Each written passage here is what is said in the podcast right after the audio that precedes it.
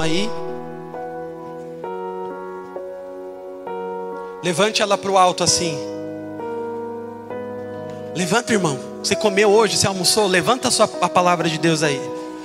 Fala assim, ó, hoje, com mais autoridade, hoje, o Senhor vai responder todas as minhas dúvidas. Hoje, o Senhor, pela Sua palavra, vai me direcionar. Hoje, o Senhor, pela Sua palavra, vai me dirigir. Hoje, o Senhor, pela Sua palavra, vai me libertar. Amém? Vamos ouvir a palavra do Senhor.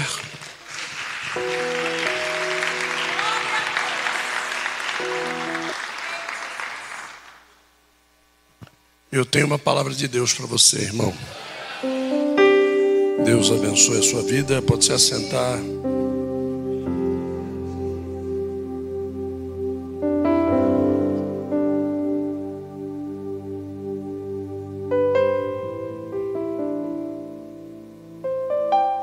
Você pode achar que é combinado, mas não é combinado não, viu? É o Espírito de Deus mesmo. Abra sua Bíblia em Deuteronômio, capítulo 30.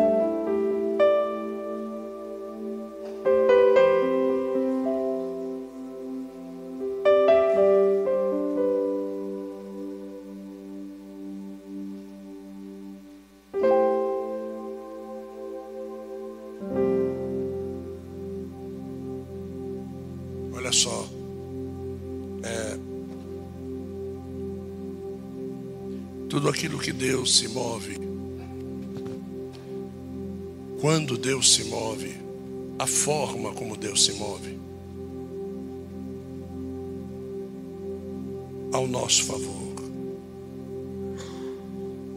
traz consigo um peso de responsabilidade celestial muito grande. Os anjos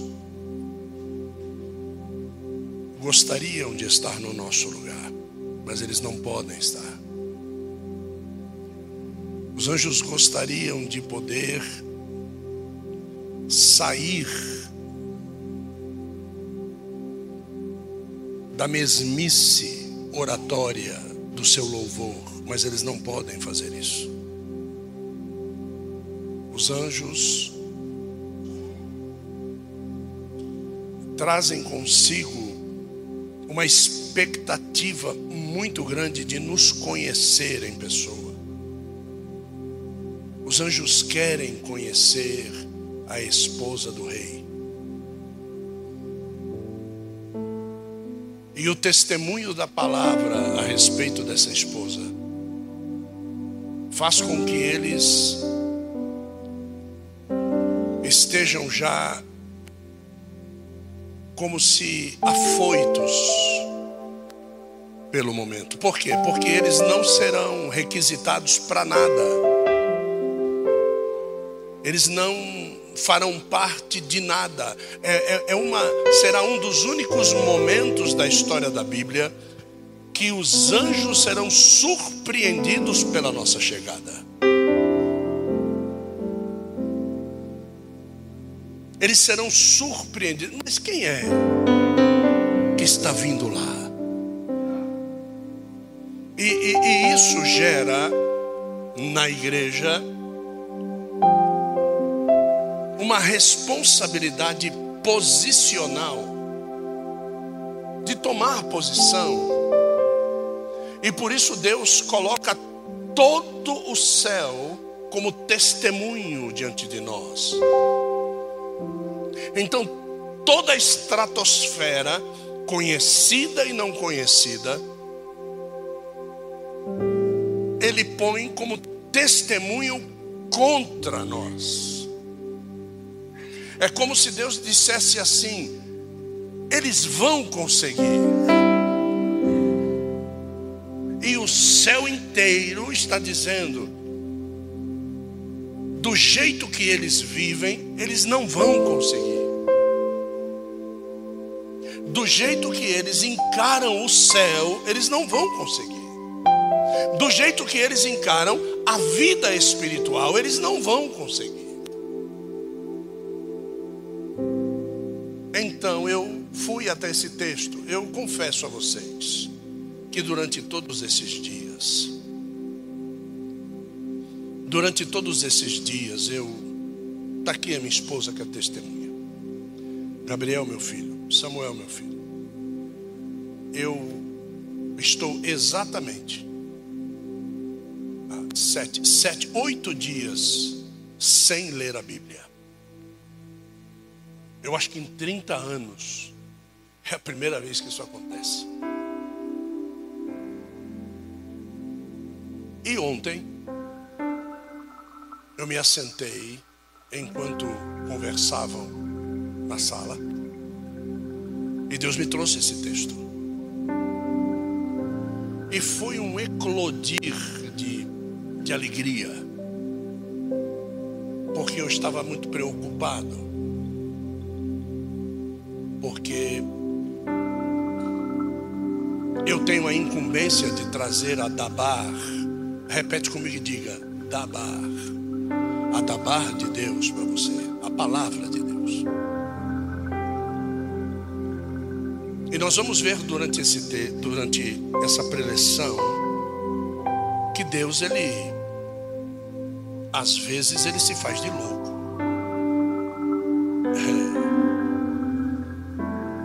Às vezes eu acredito que os anciãos dão uma olhadinha para o altar e diz assim: Assim? E foi assim que eu me senti quando eu li isso aqui.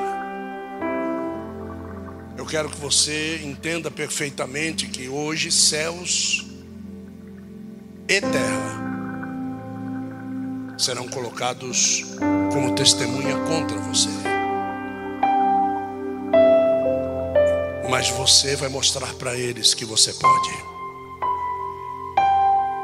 Você vai mostrar para eles que você consegue. Você vai mostrar para eles que o sangue que foi derramado por você é que te dá esta autoridade. Né, que o Espírito que foi enviado sobre a tua vida que determina ações, gestos e palavras que te direcionam a uma perfeita adoração. Então, por favor, não, não perca nenhum momento. Sabemos que vai ser gravado, que vai ser postado, mas o momento é agora.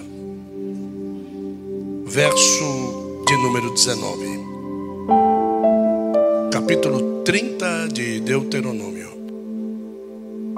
Diz assim a palavra de Deus: Tomo hoje. Tomo quando? Hoje. Por testemunho contra ti o céu e a terra, de que pus diante de ti a vida e a morte, a bênção e a maldição. Mas te exorto,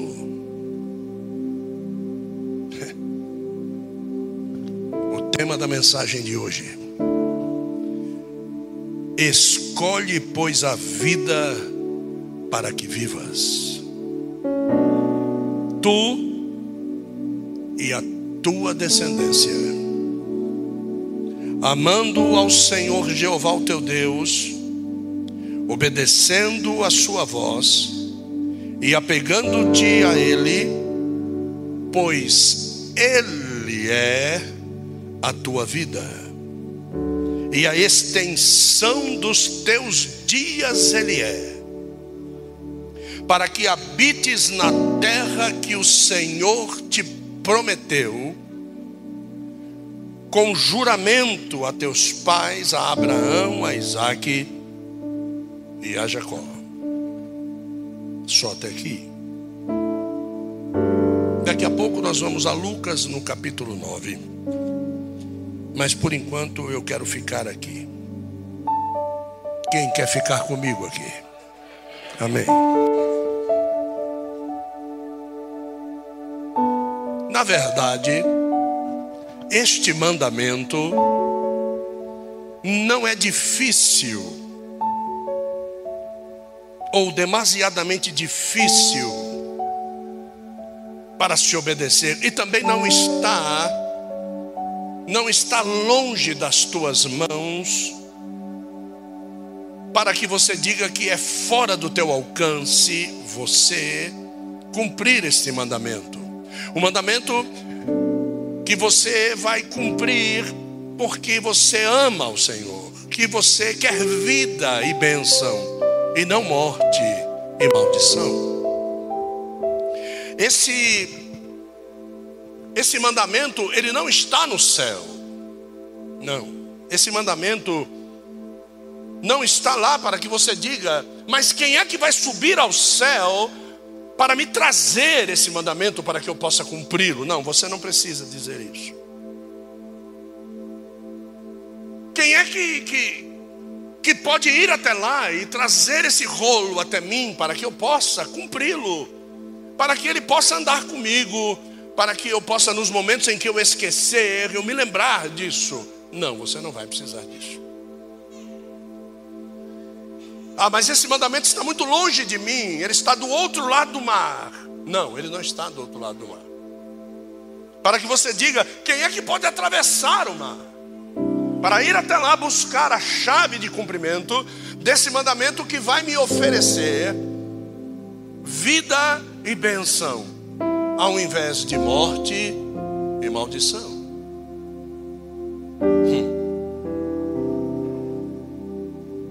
Esse mandamento, ele está bem próximo de você.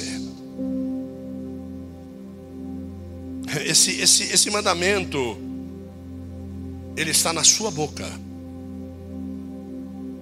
Esse, esse mandamento, ele está no teu interior. Esse mandamento, ele foi dado a você e você não pode afirmar nada disso. Que isso, apóstolo? É verdade. Vamos no verso 11. Olha só.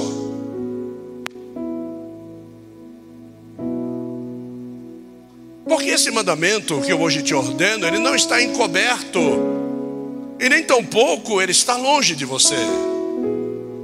O verso 12 diz assim que ele não está nos céus para que você diga quem é que vai subir até lá.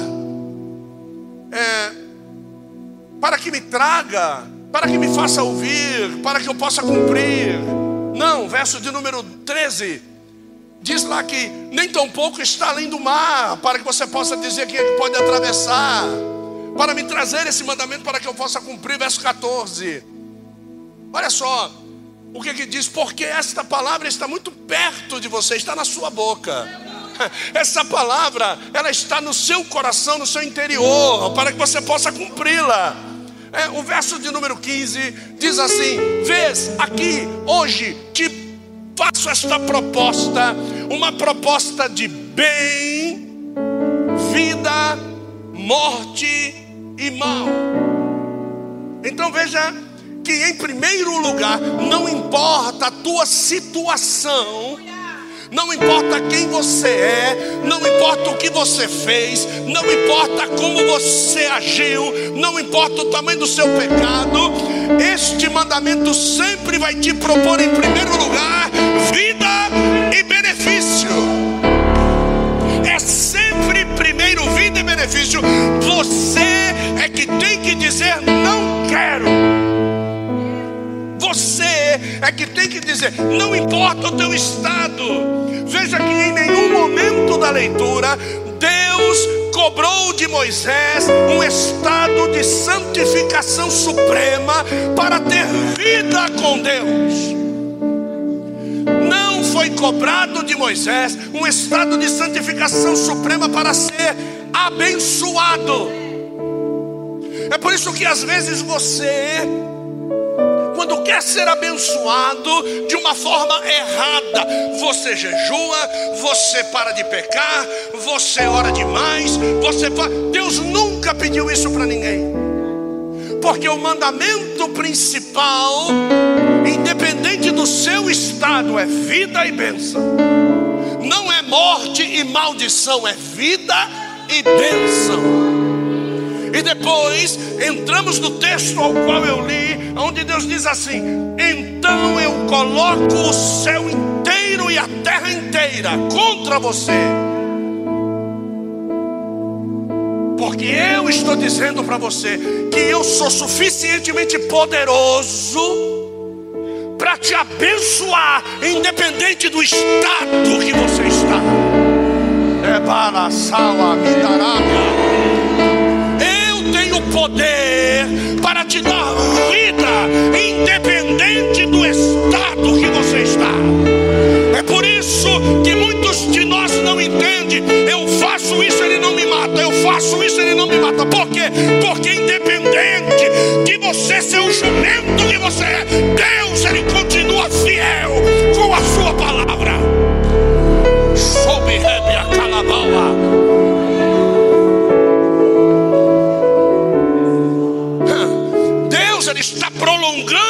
Sua vida para que você decida. Não é porque você é bonitinho, não, é para que você decida. Meia sala, é para que você diga para o diabo: chega, a partir de hoje é vida e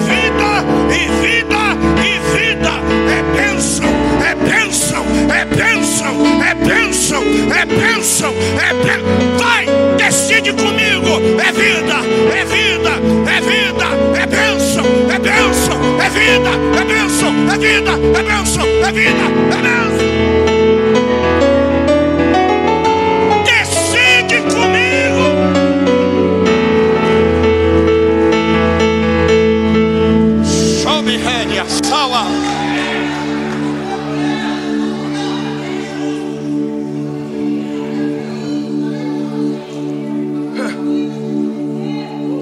O verso de número 14 diz: essa palavra, ela está bem pertinho de você.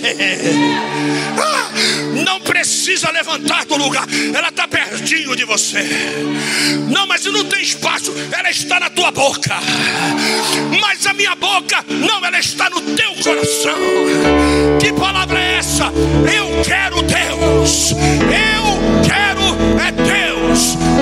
quero nada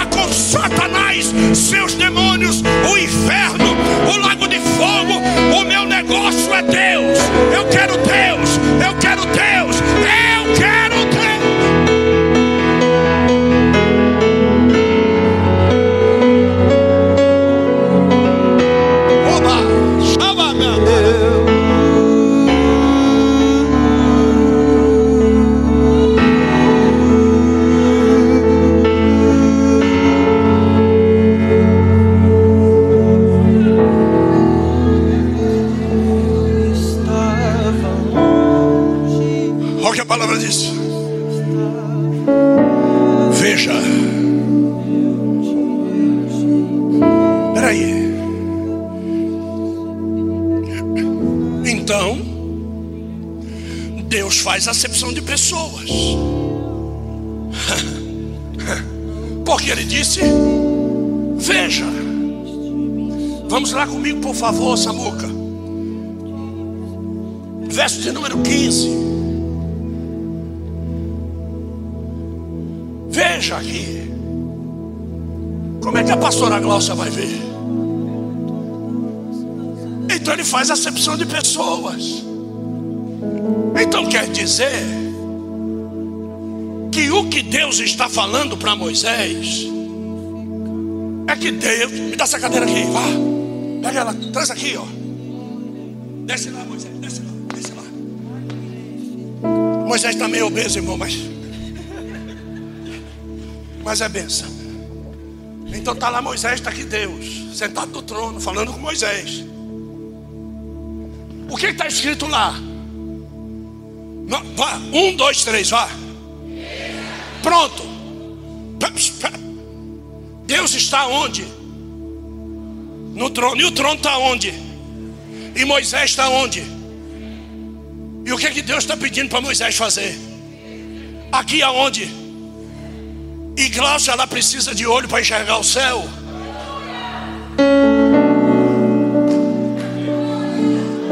É por isso que você fica aqui que nem uma minhoca rastejando no chão. Ela, sem ver nada aqui, recebe aqui, porque a visão dela é de lá. Pode subir.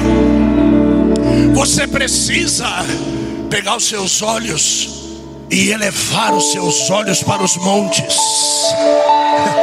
Que monte? Não é o Monte Cocaia, mas é o Monte Sião de Deus. É o monte aonde ele se assenta, é o monte aonde ele opera, é o monte. Aonde os anciãos o reverenciam, é o monte. Aonde a minha adoração é depositada no altar do incenso, é o monte. Aonde está a árvore da vida, é o monte. Aonde está o rio da vida, é o monte. Aonde a fumaça enebria o lugar, é o lugar aonde Deus ordena a vida, ordena a bênção, ordena a morte, ordena a maldição, mas quem decidiu pela vida aqui hoje, quem decidiu pela bênção aqui hoje, levanta a mão e dá um prato de vitória em nome de Jesus.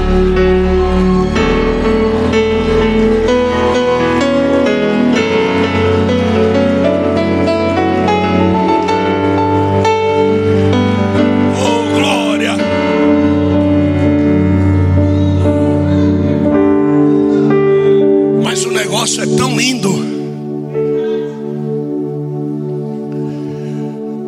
que ele chama Moisés para subir para ver.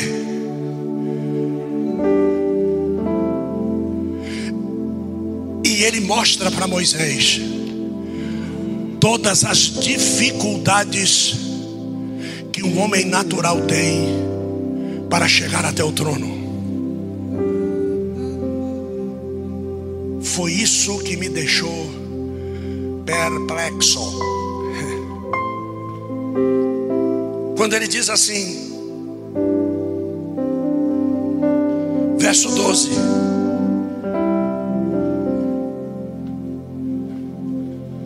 A palavra não está nos céus para você, Moisés, dizer: Quem subirá por nós aos céus? Moisés entendeu que o mistério não era na terra. Aí depois diz assim: para que me traga e não o faça ouvir, para que cumpramos.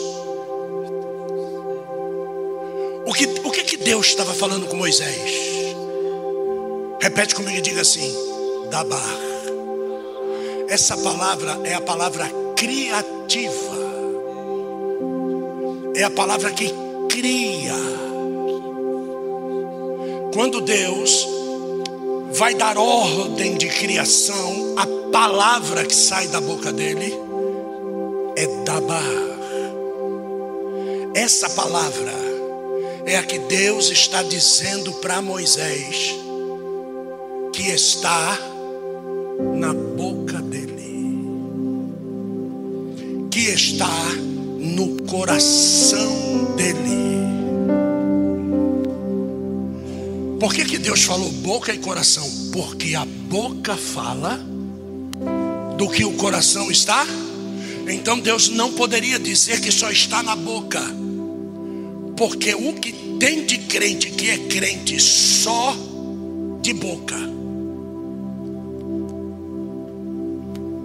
Então, quando Deus fala para Moisés, não está no céu.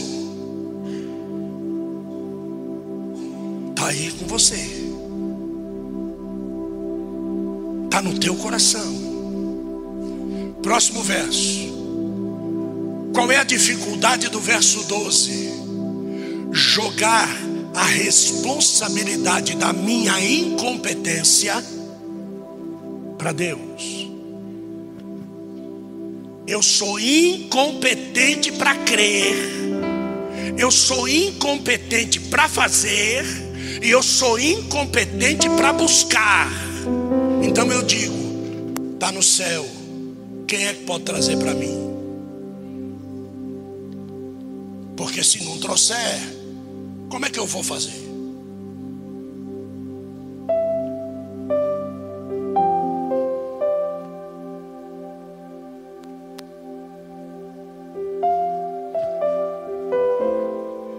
Nem tampouco está além do mar. Não é o mar aqui. É o mar de vidro. É o mar que o rio da água da vida enche os céus.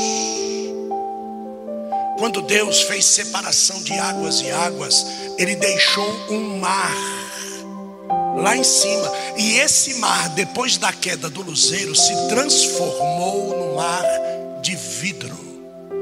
Impossível agora a passagem, como os anjos faziam naturalmente, como o luzeiro fazia naturalmente da área da congregação dos anjos para o topo da plataforma.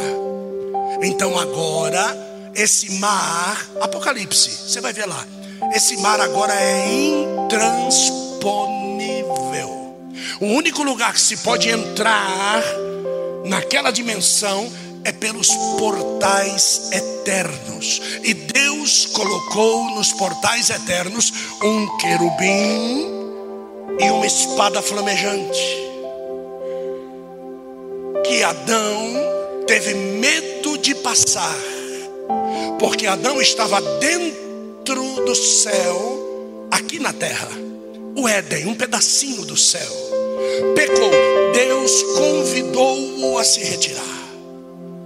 E ele retirando-se, sente saudade do seu Criador e tenta voltar. Quando ele tenta voltar, está lá um anjo, quatro cabeças, uma espada flamejante que ficava de um lado para outro. Ele disse: Vou nada. Pegou e foi embora. É. Mas teve um que disse: Eu preciso entrar lá. Nome dele é Cristo. Quando Cristo está na cruz e ele entrega a Deus o seu espírito, a sua alma precisa entrar no céu, porque ela precisa levar o sangue perfeito para substituir o sangue de Abel, que clamava por justiça contra seu irmão Caim. Não. O sangue de Abel clamava para Deus ter misericórdia de Caim. E é justamente essa mesma misericórdia que o sangue de Jesus clama por mim e por você. Olha que lindo, né? Aí o que, que acontece? A alma de Jesus sai do corpo quando ela chega, é, é instantes, irmão.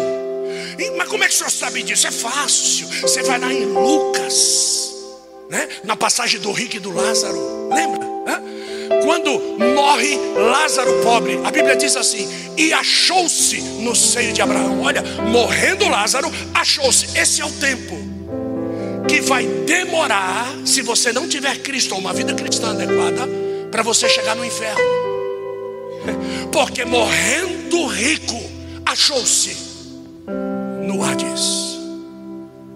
Então não dá tempo de acender vela, não dá tempo de fazer missa, não dá tempo de pagar indulgência. É achou-se e assim será também no arrebatamento da igreja.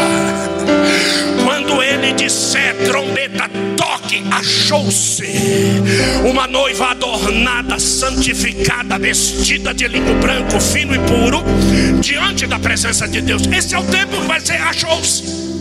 Então Jesus sai do corpo com a sua alma, o corpo físico pendurado na cruz. alma sobe. E tem que passar pelo mesmo lugar que Adão não quis passar. Então agora ele tem que encontrar-se com o querubim e ele tem que encontrar-se com a espada. A espada o fere do lado. Quando a espada o fere do lado, o que que acontece lá na cruz? O soldado pega a espada e fere o corpo. Mas primeiro a alma, depois o corpo. É.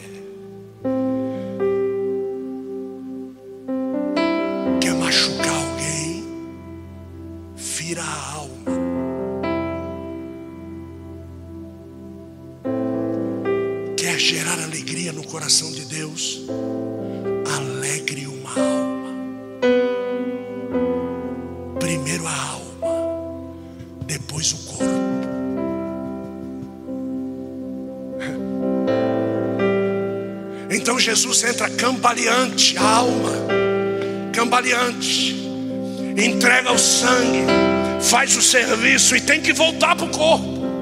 Olha que situação. Ele volta para o corpo, porque ele precisa ressuscitar. Mas quando ele volta para o corpo, os demônios estão ao redor da cruz, porque ele morreu pelos nossos pecados. Quando esses demônios estão ali, Deus resolve descer. Deus desce, desbarata toda aquela, aquela tribo maligna de demônios ao redor da cruz, põe o filho no lugar seguro, para que tudo possa acontecer. Mas aqui está dizendo: quem é que passará por nós além do mar? E para se entrar no céu, Jesus teve que passar por esse lugar. Mas ele primeiro, quem é que pode subir se não aquele que primeiro desceu? Ele teve que descer.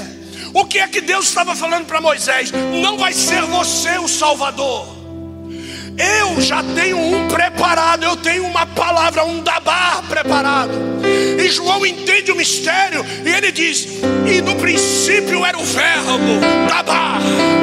No princípio era o verbo, o verbo estava com Deus e o verbo era Deus. Então ele entende que Deus ele não mandou ninguém, ele mandou uma palavra que possa criar. Ele mandou uma palavra que possa transformar. Jesus não veio para precisar nenhuma atitude tua. Não é a tua atitude que o aceita, é ele que te aceita. Ah, eu acho que eu vou aceitar Jesus. Ai, como assim?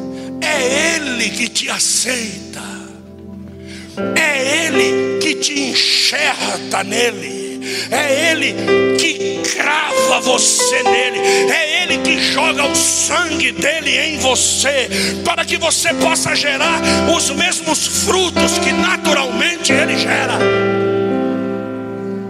Deus está dando uma aula de antropologia para Moisés. Moisés ainda assim não entende, porque você não vê Moisés dizendo nada, é Deus que está dizendo para Moisés. Você vai me perguntar isso, você vai me perguntar isso, você vai me perguntar isso, porque antes da palavra chegar aos lábios de Moisés, Deus já a conhecia. Por isso que ele está dizendo: não adianta me perguntar, a resposta é essa. Não adianta me perguntar, a resposta é essa. O próximo questionamento é esse aqui, ó, 14. E ele diz assim: porque esta palavra está muito, tá muito perto de você, Moisés, está na sua boca, porque a boca afirma aquilo que o coração já operou.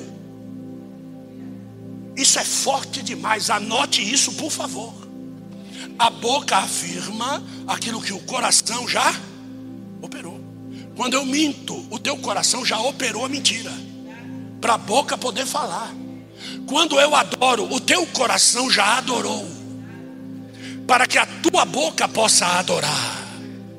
Você está entendendo o que eu estou dizendo? Então, quando Deus questiona Moisés, a tua boca vai dizer o que você quer, Moisés. Ou é vida e bênção, ou morte e maldição. O que é que você quer?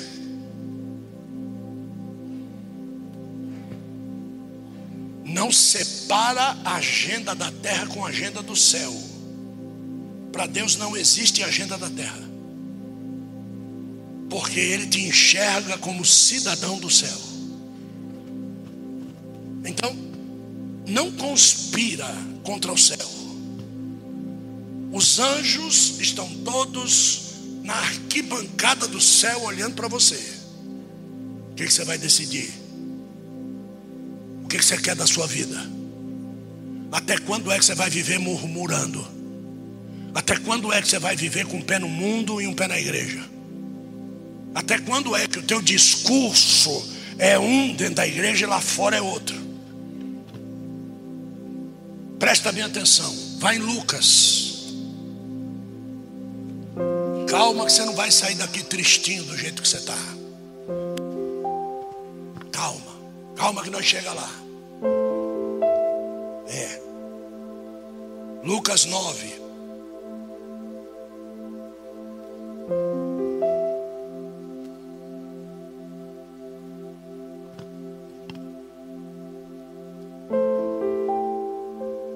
Verso 23. Acharam? E Jesus dizia a todos. Jesus dizia a quantos? Então quer dizer que esse a todos não é os discípulos. Jesus está falando com todos. Se alguém quiser vir após mim, faça o quê? Eu, eu, eu não entendi direito, eu estou meio surdo, irmão. Estou meio surdo. É, faça o quê? A quem? Negue-se a quem? A si mesmo. Tá. E faça o quê? Ah, só que esse cada dia ninguém fala. É, esse cada dia ninguém fala. Fala, tome a sua cruz quando você quiser. Aqui, ó. Tome a sua cruz quando? Todo dia. Todo dia. Tem folga? Tem férias?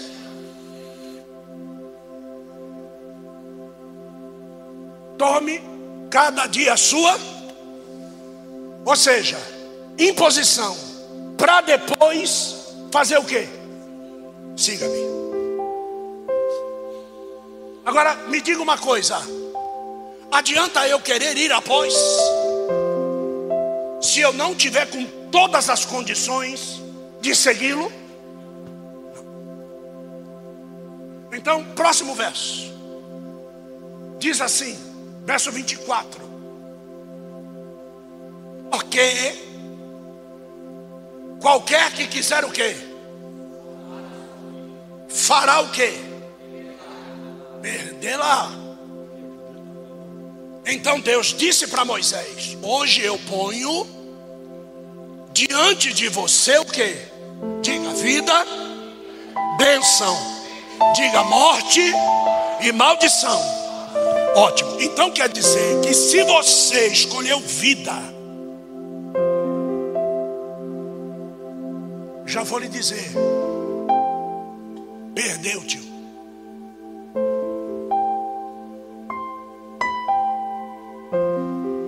Porque Deus não põe vida sobre vida. Deus só consegue colocar vida aonde tem morte.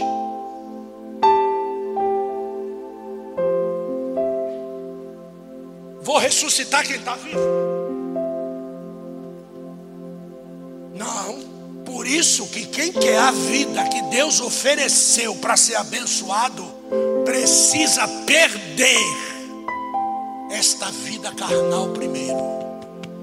Senão não tem conversa. Senão viva do fruto do suor do teu trabalho.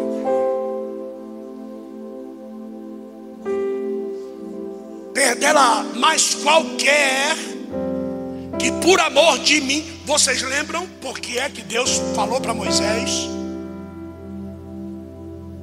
Para ele escolher a vida, é porque através da vida dele, toda a descendência dele seria o quê? Abençoada. E ele chega para Moisés e diz assim: Eu não estou falando isso para você porque você é bonitinho. Não. Eu estou falando isso para você porque teve um cara antes. Que eu disse para ele a mesma coisa. E ele foi firme. O nome dele é Abraão. E logo depois, o filho dele Isaac. E logo depois, o filho dele Jacó. E depois de Jacó, a descendência se perdeu. Por isso que está todo mundo no jugo de Faraó. Porque eles escolheram viver a sua própria vida. Quem escolhe viver a sua própria vida não morre. Não. Mas vive debaixo do jugo de Faraó.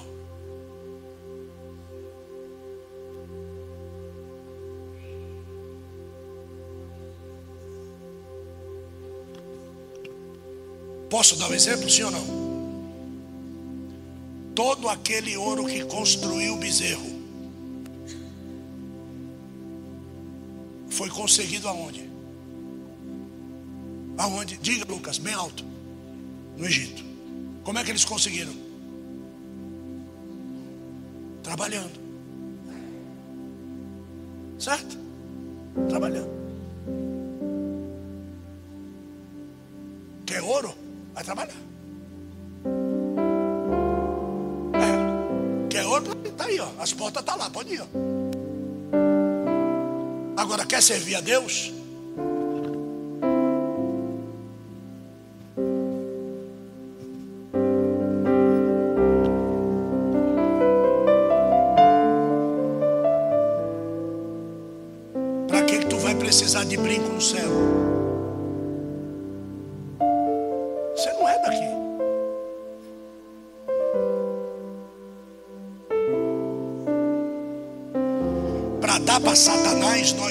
Facilidade para construir o bezerro de ouro para ser adorado.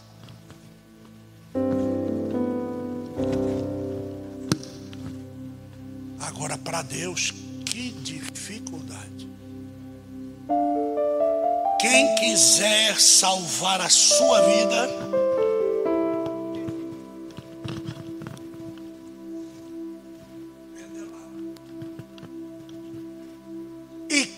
fizer isso amor de mim,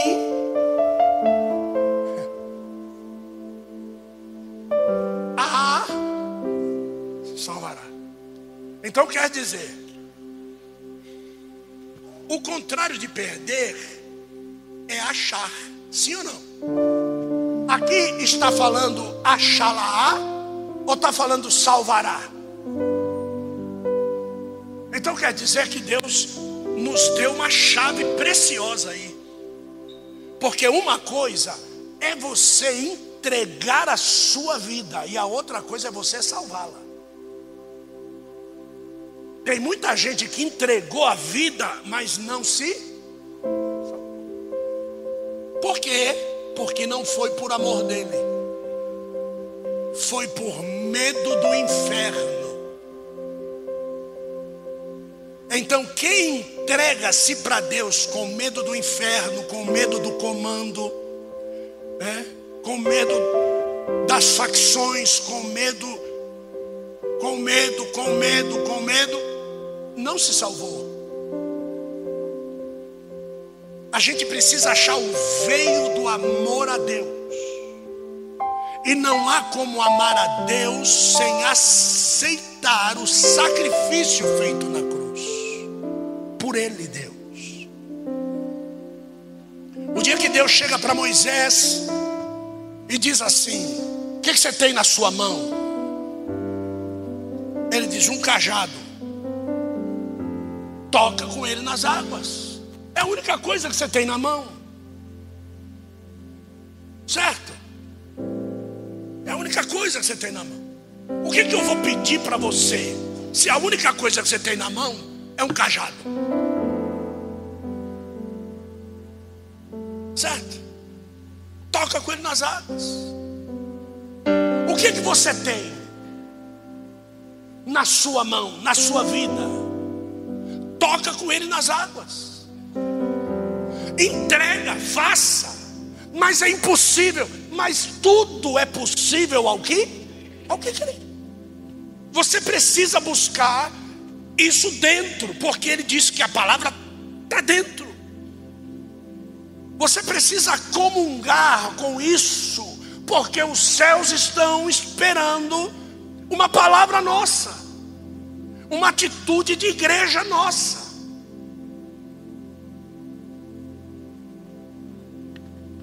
Alguns pastores estão ligando para mim e falam assim: há quanto tempo você está fazendo culto em Santo André? Eu falei: nunca fiz. Oxe, mas tu não vai abrir uma igreja lá? Vou. E cadê o povo? Eu falei: não é meu, é dele. Se ele gostar da adoração, ele envia o povo.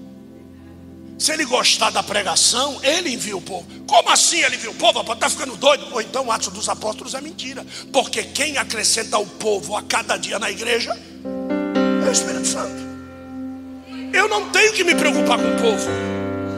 Eu tenho que me preocupar em pregar a verdadeira palavra. Eu, eu tenho que me preocupar em adorar da verdadeira forma. Eu tenho que me preocupar em manter as portas abertas. Doa aquilo que tiver que doer, custe o quanto tiver que custar. Ele vai tirar do meu bolso e ele quer ver se eu quero servi-lo. Eu não vou pagar às vezes as minhas contas para pagar o aluguel da igreja. Aí ele vai dizer para o céu: tá vendo? Quero ver você testemunhar contra ele. Desce lá e ajuda ele porque ele vai colocar o céu contra você em testemunho, e ele vai querer ver a tua ação com relação a isso.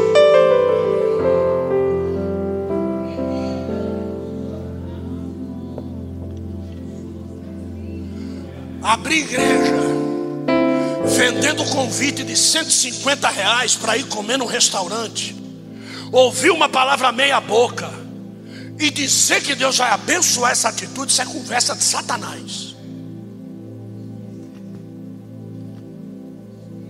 Apóstolo, isso, eu quero que se lasque.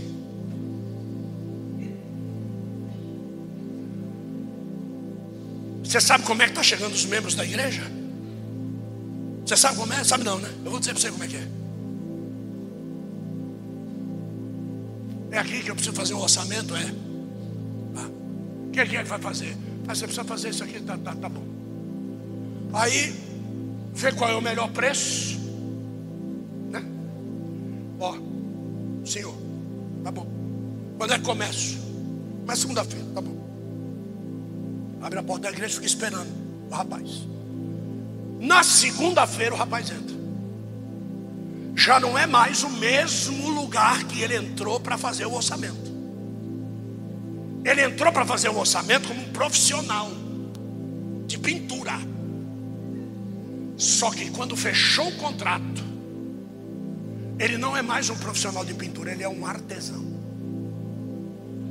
Deus não chamou pintor para o tabernáculo, Deus chamou artesão. Aí Deus encheu ele do Espírito Santo. Aí quando ele entra, ele fica assim: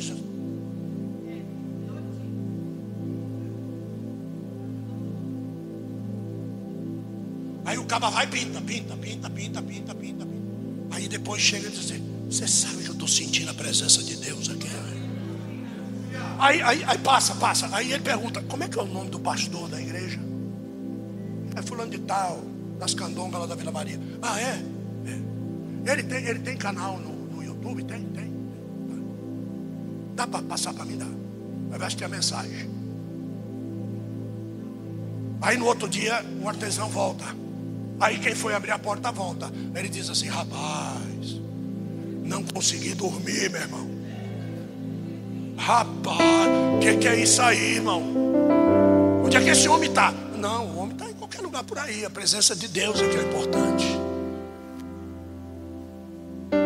Aí eu fui lá e cruzei com essa pessoa, uma das, cruzei com ela. Aí ele pegou o celular dele e disse assim: Aqui que você está fazendo assistiu quase 30 mensagens do YouTube.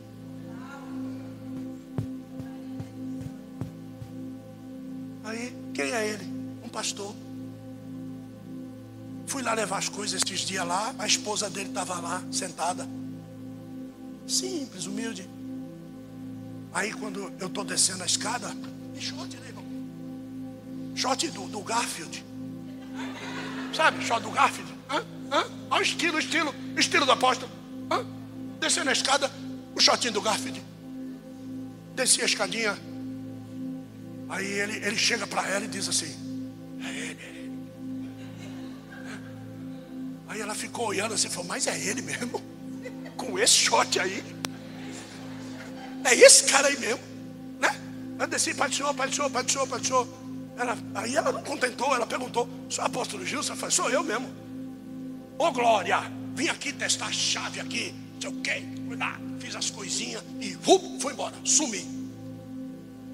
É assim que Deus vai mandar as pessoas para a igreja. Ele já disse: Eu e a minha esposa vamos congregar aqui. rapaz que foi colocar o alarme na igreja. Fez uns trabalhos lá e mandou avisar assim: olha, essa parte aqui eu não vou cobrar, não, tá? É o meu primeiro dízimo na igreja. Já ficou na igreja. É, e aí vai. E eu preciso me preocupar? Não, não. Se o Espírito Santo não trouxer, eu não quero repetir, tá? Se o Espírito Santo não trouxer, eu não quero. Não, você não entendeu, você não entendeu.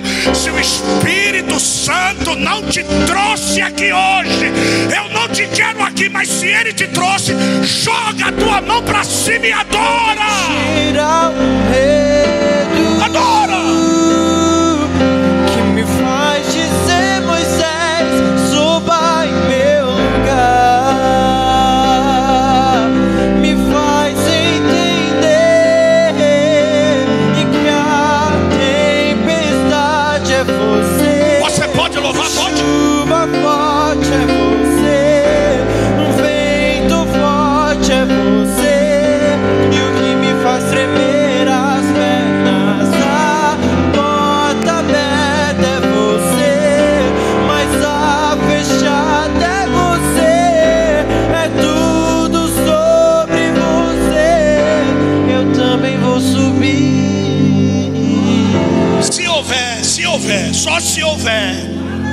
Eu vou repetir, só se houver. Se houver alguma Ruth,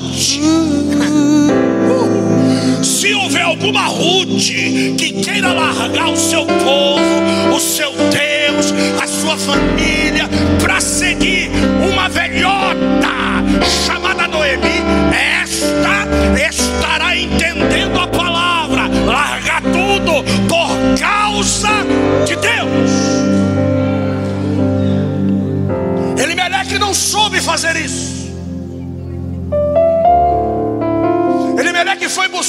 seu sustento, Elimelec foi buscar a sua agenda, Elimelec foi buscar o seu trabalho, Elimelec mudou para outro país, Elimelec fez tudo o que ele queria, matou Malom, matou Quilion e se matou.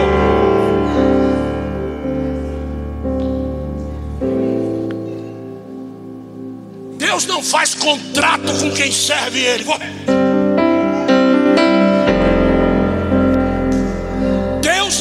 Faz contrato com quem serve Ele. Eu não conheço na Bíblia contrato de prestação de serviço de levita. Eu conheço chamado de levita. E eu conheço obediência ao chamado de levita. Deus não faz contrato. Deus não assina carteira profissional de quem serve a Ele. Deus não dá data de pagamento de salário para quem serve a Ele. Por quê? Porque o dia que Ele quiser te pagar, Ele paga em dobro, paga com juros, paga tudo que Ele tem que pagar de uma vez só. Mas o dia que Ele quiser reter o pagamento, para saber se você está lá por causa do dinheiro ou não, Ele também é Deus para fazer isso.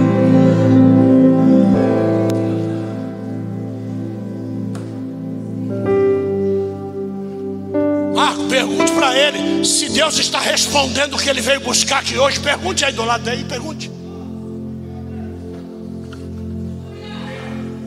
Pergunte para ele que essa semana ele disse para Deus que ele não aguentava mais essa vida. E Deus está mandando dizer para ele: Eu não faço contrato com quem me serve.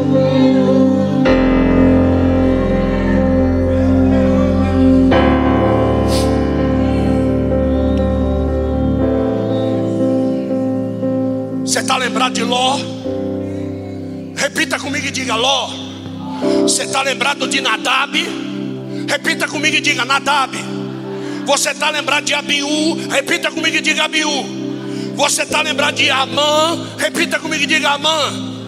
E você está lembrado de Acã? Repita comigo e diga: Acã. Você está lembrado de Saul, você está lembrado de Acabe, você está lembrado de Absalão, você está lembrado de Ziba, você está lembrado do jovem rico, você está lembrado de Herodes, você está lembrado do homem rico, de Ananias e Safira e de Demas. Eles sabem muito bem o que é amar a Deus por dinheiro.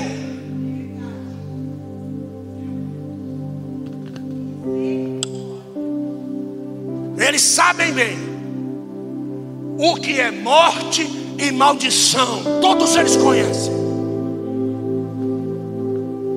Agora vem com conversa fiada de que só saio do meu trabalho se Deus me der. E Deus precisa de você com esse coração arrebentado por causa desse capitalismo ferrenho que está aí fora. Deus não precisa de você.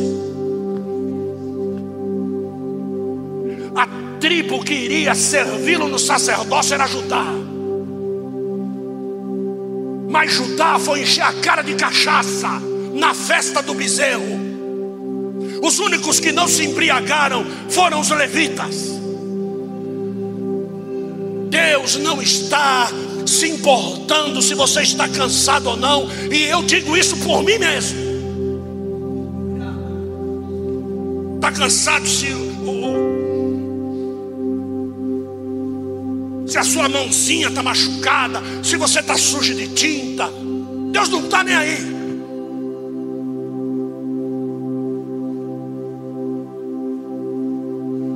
Hoje parei numa esquina da Avenida do Estado, estava eu, Renato, meu cunhado.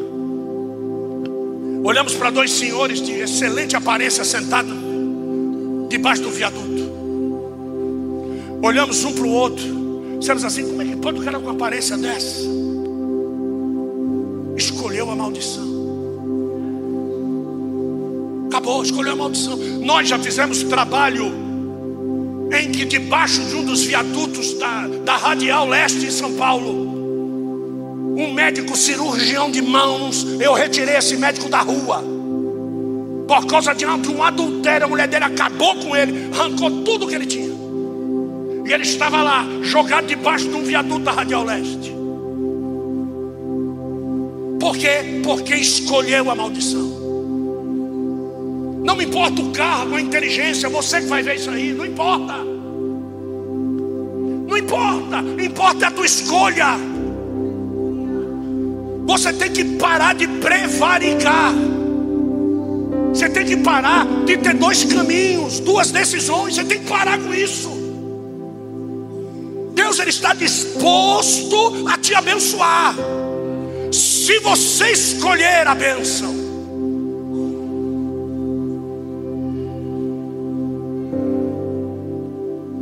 Tem um cabra na Bíblia chamado Balão,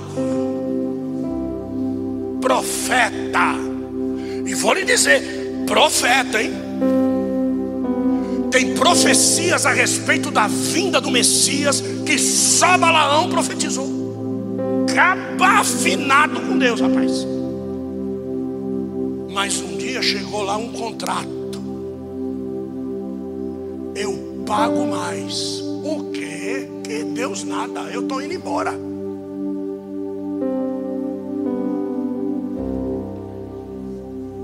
Minha esposa estava conversando com uma pessoa e eu não estava presente.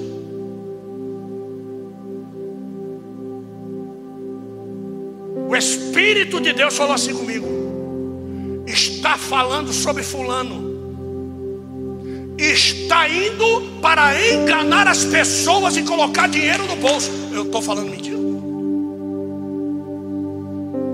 Está indo lá fazendo culto e recolhendo. Pá, pá, pá, pá. Mas não quer nada com isso. A intenção é outra. Balão. Porque Deus me mandou, Deus não mandou nada. Deus me mandou falar, Deus não mandou falar nada. E essa é a igreja que terá testemunho contrário do céu.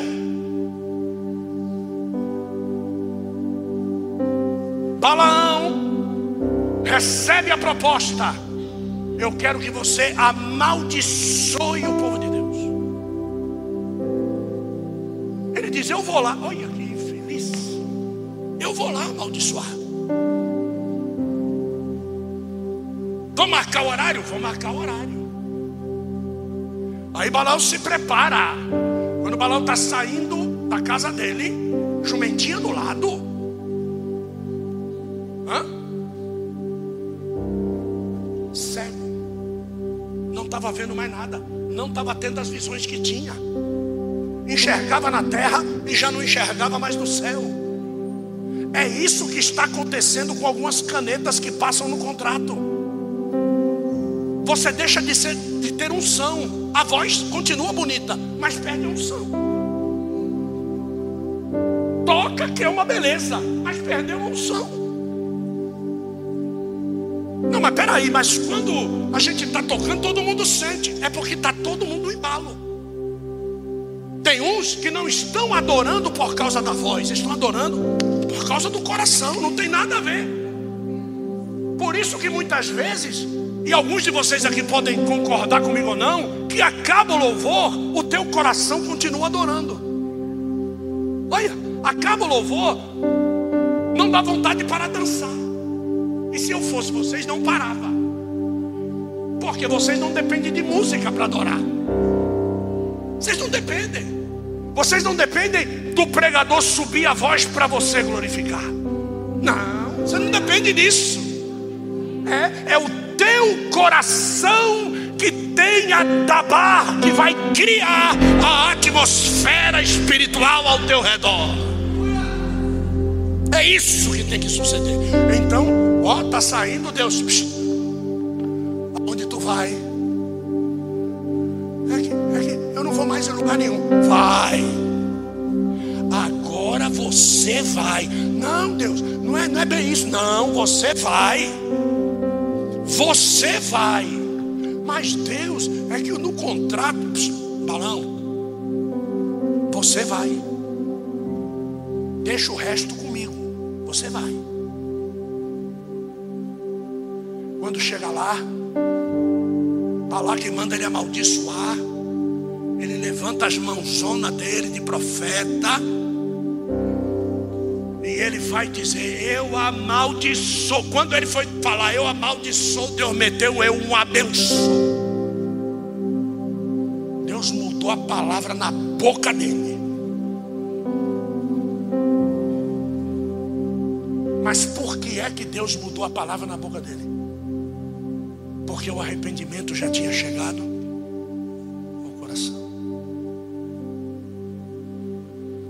Inconsistente. Se essas pessoas quiseram o sucesso, e esse sucesso não redundasse em Deus ser glorificado,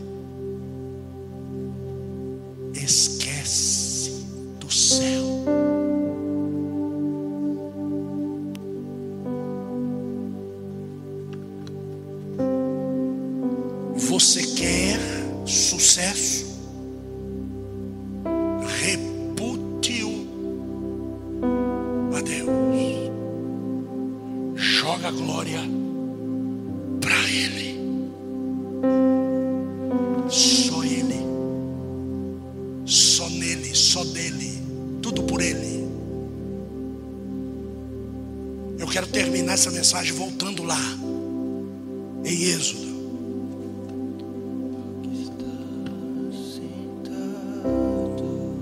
Pelo amor de Deus, abre essa voz. Quando tu está falando com a vitória, tu fala alto. Vai, vai.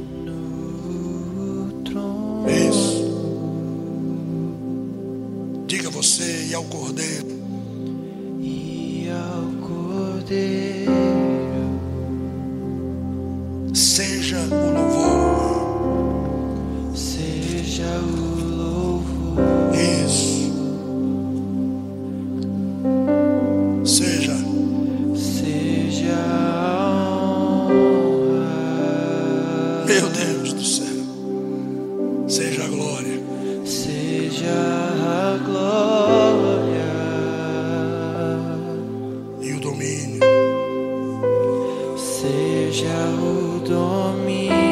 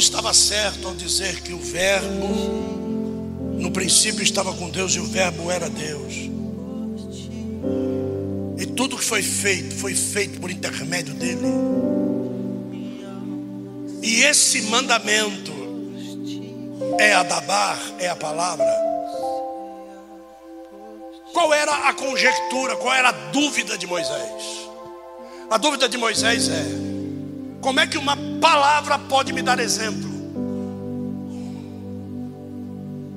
Porque eu preciso te seguir, mas eu não te vejo. Eu preciso te amar, mas eu não consigo te tocar. Eu preciso te ouvir, mas eu não consigo ler os seus lábios. Como é que isso pode acontecer? Então Moisés vai elencando as dificuldades. As mesmas dificuldades que Moisés teve, Jó também teve as mesmas dificuldades. Porque os três amigos de Jó bateram em Jó o tempo todo. Mas existia um quarto amigo. E esse quarto amigo, ele só observava. Esse quarto amigo era mais sábio do que todos os outros três. Esse quarto amigo concordou com conjecturas e refutou teologias falsas de Jó. Mas que no contexto da visão de Deus para a vida de Jó, em nada do que Jó falou, Jó pecou. Nada. Então a teologia que o rapaz tentava refutar era uma teologia de quem não estava sofrendo. A teologia de quem não sofre, a teologia de quem não perde, a teologia de quem não tem doença, a teologia é uma teologia furada, irmão. É furado, o negócio é furado. Porque você tem uma teologia de vitória, é bom para todo mundo. Então Deus ele diz para Moisés: Eu vou resolver esse seu problema por causa de um questionamento de Jó, porque o livro de Jó foi escrito antes de tudo isso aí. Então todas as respostas que nós estamos vendo que estão sendo dadas para Moisés dos questionamentos, Deus já tinha recebido um questionamento de Jó, porque Jó disse assim: O Senhor está no céu, eu estou na terra. Desce aqui e sente a dor que eu estou sentindo, para tu saber como é o bagulho. Ou então, se tu não quiser descer, manda alguém descer, que esta pessoa possa sentir o que eu estou sentindo e, mesmo sentindo, consiga colocar a mão em ti. Que seja meu advogado nos pleitos que eu tenho para contigo. Olha o que Jó peitou Deus. E Deus disse para ele assim, né? Sabe de não vou responder, porque senão vou estragar tudo. Mas que vontade de dizer para você, Jó, já está tudo pronto desde a eternidade. que vontade de dizer isso para, mas eu não posso dizer. Eu vou ter que ficar alheio ao questionamento, assim como ele ficou a Moisés, assim como ele ficou a Josué, assim como ele ficou aos profetas, assim como ele ficou a todos, mas assim como ele não ficou a mim e a você. Porque a mim e a você, diz a Bíblia, e o Verbo se fez carne e habitou entre nós.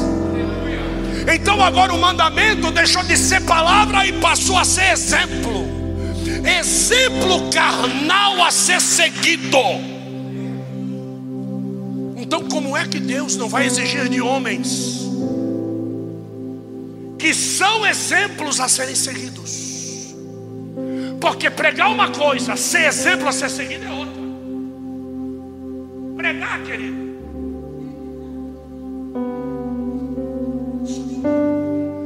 Os padres estão pregando hoje.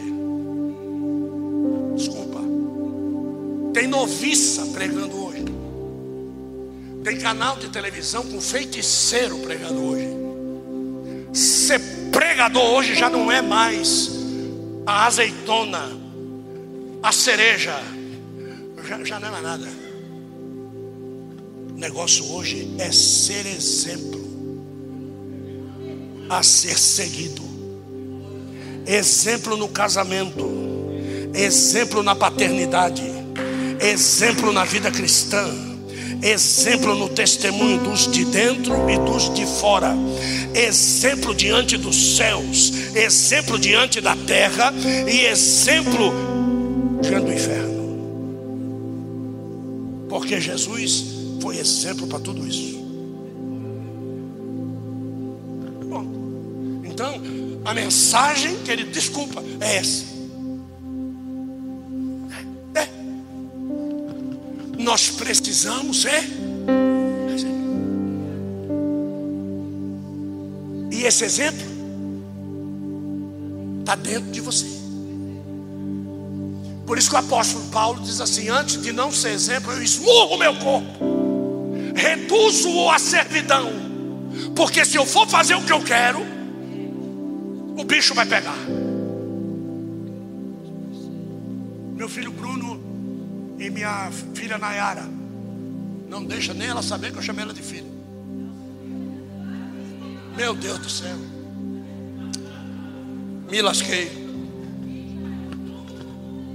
É. Mas é porque eu tenho que ser Cristo. Então veja só. Estava passando na televisão. Assista esse filme, esse filme é bom. E como Deus falou comigo nesse filme. Um cara louco, né, meu? Um cara pirado, velho. Esse não caba pirado. Foi no psicólogo e o caba remédio nele para segurar a loucura dele. Então, o reloginho despertava e ele pílula para dentro, para ficar calminho. Até que chegou um dia, irmão, que prenderam as mãozinhas dele. Tocou o despertador. E o remedinho não entrou, irmão.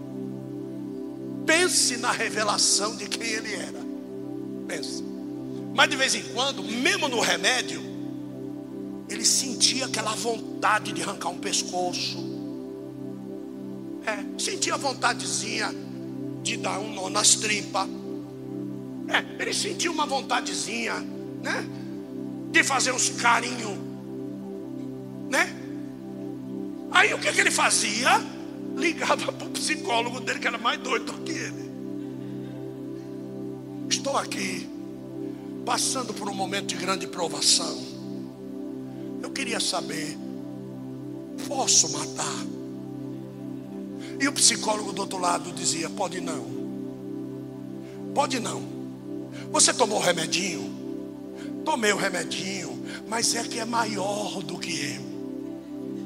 Eu não sei se você se sente assim de vez em quando. Que o Espírito Santo diz assim: não faz nada. E você diz para o Espírito Santo: mas é maior do que eu. E eu sei que no final de tudo, aquele rapazinho pegou o remédio, jogou fora. Pegou um barco e sumiu no meio do mar. Assim acabou a história. Nós não temos barco. Nós não vamos para qualquer lugar, que nós não somos loucos. Mas o apóstolo Paulo dizia assim: quando eu quero fazer o bem, hum, isso eu não consigo fazer porque o mal habita em mim, filho. Miserável homem que eu sou. Quem me livrará do corpo desta morte, desta maldição? Quem é que vai me livrar do corpo de querer fazer mal para as pessoas que me fazem mal? Se ele morreu na cruz por mim para ser exemplo. E no texto que nós lemos ele diz: se quiser vir após mim, cada dia pegue a sua cruz. Pegue todas as suas dificuldades relacionais, as suas dificuldades de vício, as suas dificuldades de prostituição, as suas dificuldades de lascívia, as suas dificuldades de ira, as suas dificuldades de facção, de maledicência, tudo, pegue tudo e ponha na cruz. As pessoas vão olhar para você e para mim, e elas vão dizer assim: esse cara é exemplo. Eu queria ser como ele é. Às vezes eles nem sabem que você é como Cristo é. Mas sem te conhecer, eles vão dizer: esse cara.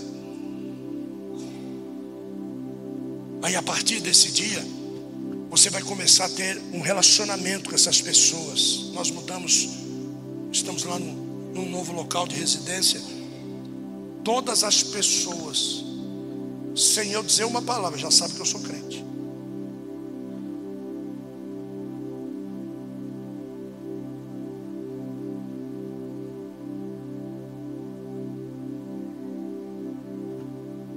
As crianças.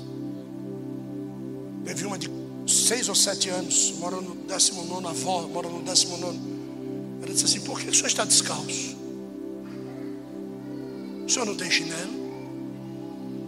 Eu falei, eu tenho. Mas cá para nós, não é gostoso andar descalço. Ela falou, é uma delícia. Eu falei, então por que você está andando de chinelo? Porque senão minha avó me bate. Eu falei, pois é, a minha avó já morreu.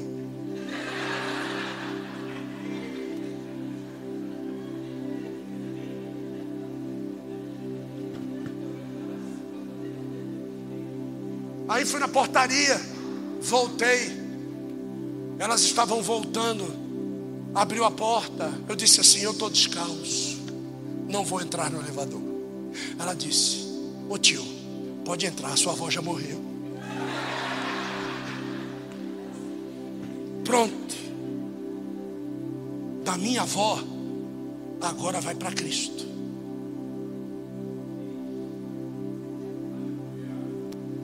Vai para Cristo. É só esperar a oportunidade. E elas vão saber que eu sou livre para andar descalço, não por causa da minha avó, mas eu sou livre para andar descalço porque quem me libertou foi Cristo. Elas vão saber disso. Eu vou contar um dia. Quem sabe um dia elas entrem aqui ou entrem lá em Santo André. Mas o que eu quero é que você seja exemplo.